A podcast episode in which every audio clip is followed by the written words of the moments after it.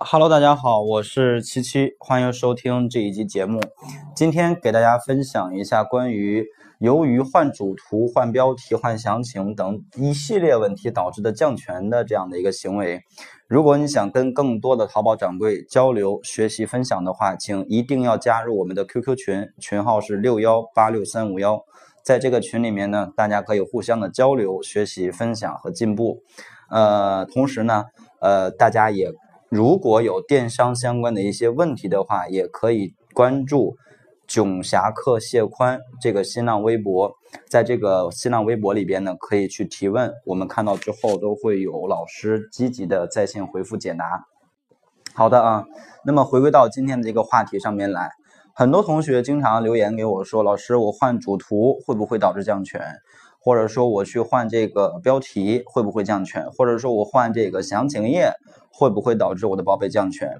其实大家可能对于“降权”这个词的一个理解有一定的偏差。所谓的降权，在官方的一个定义下，是由于你的一些违规操作所导致的宝贝的一些呃这种处罚行为啊，处罚行为，比如说我刷单了被查到了，对吧？或者说我盗图了啊，或者是我假冒产品了，这种属于是很直接的这种违规行为所导致的降权扣分，对吧？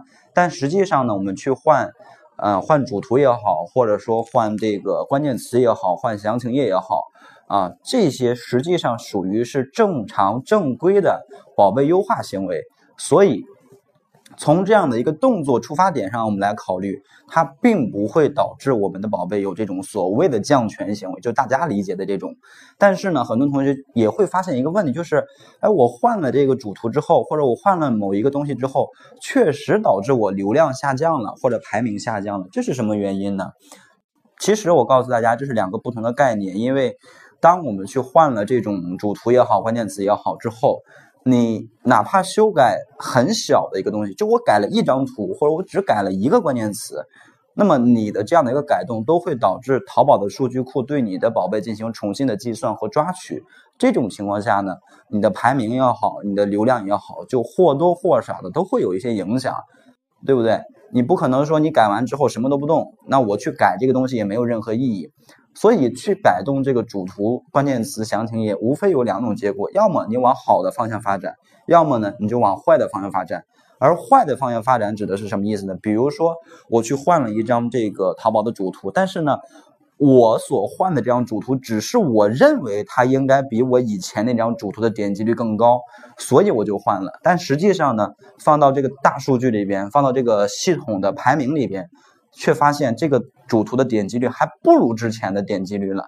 这种情况下，我们的这个流量肯定会有所下降，对吧？但实际上，你的流量所下降，并不是由于你的宝贝降权了而导致的，而是因为我们的一个修改动作并没有往好了的方向去修改我们的产品，所以才导致这样的一个行为发生。所以呢，大家，呃，要更正这样的一个误区啊，更正这样的一个误区。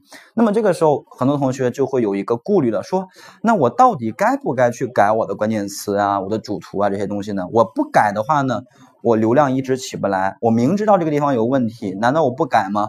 那答案是必须要去改的。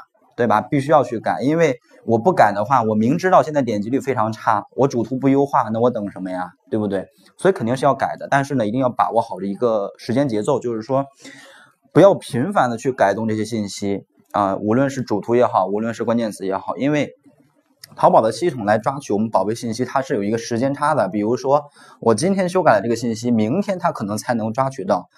啊，或甚至是后天才能够给到我一个，呃，这种排名的一个恢复。但实际上呢，我们可能等不到后天，明天我发现流量下降了，我就会，呃，去抓耳挠腮的说，哎，是不是降权了呀？是不是出问题了呀？对不对？所以呢，它会有这样的一个时间差。那我们必须要提前，呃，有这样的一个心理准备啊，因为你的改动一定会影响宝贝的排名，这是肯定的。啊，那么说几个很重点的信息吧。对于主图的更换来说，我们再去优化的时候，尽量不要直接换第一张图片。比如说，现在我要优化第一张图，我不我不要直接换掉第一张，而是要把我呃准备换的这张图片呢，给它放到第四张或者第五张的位置，放上一两天，然后再换到第一张主图的位置。而对于关键词的优化来说，我们每次去修改或者说呃优化的这个关键词，尽量不要超过三个字啊。每次优化尽量不要超过三个字。而对于详情页来讲也是一样，你不要说我整个详情页我全部都换了图片了，这种情况下，宝贝基本上就等于判死刑了。对吧？很快就会死掉，所以呢，优化主图啊，优化详情页图片，我们也是尽量分批次来改。比如说，我详情页内容大概百分之五十我都要换掉，那我可以分两到三次，甚至三到四次来换完，而不要一次性全部更换掉。这样的话，对宝贝的影响是非常非常大的。OK，那么这就是今天给大家分享的这样的一个关于大家所理解的一个所谓的降权的一个解释。如果大家想跟我进行交流的话，可以添加我个人的微信：幺六零七三三八九八七。好的，今天就到这里了。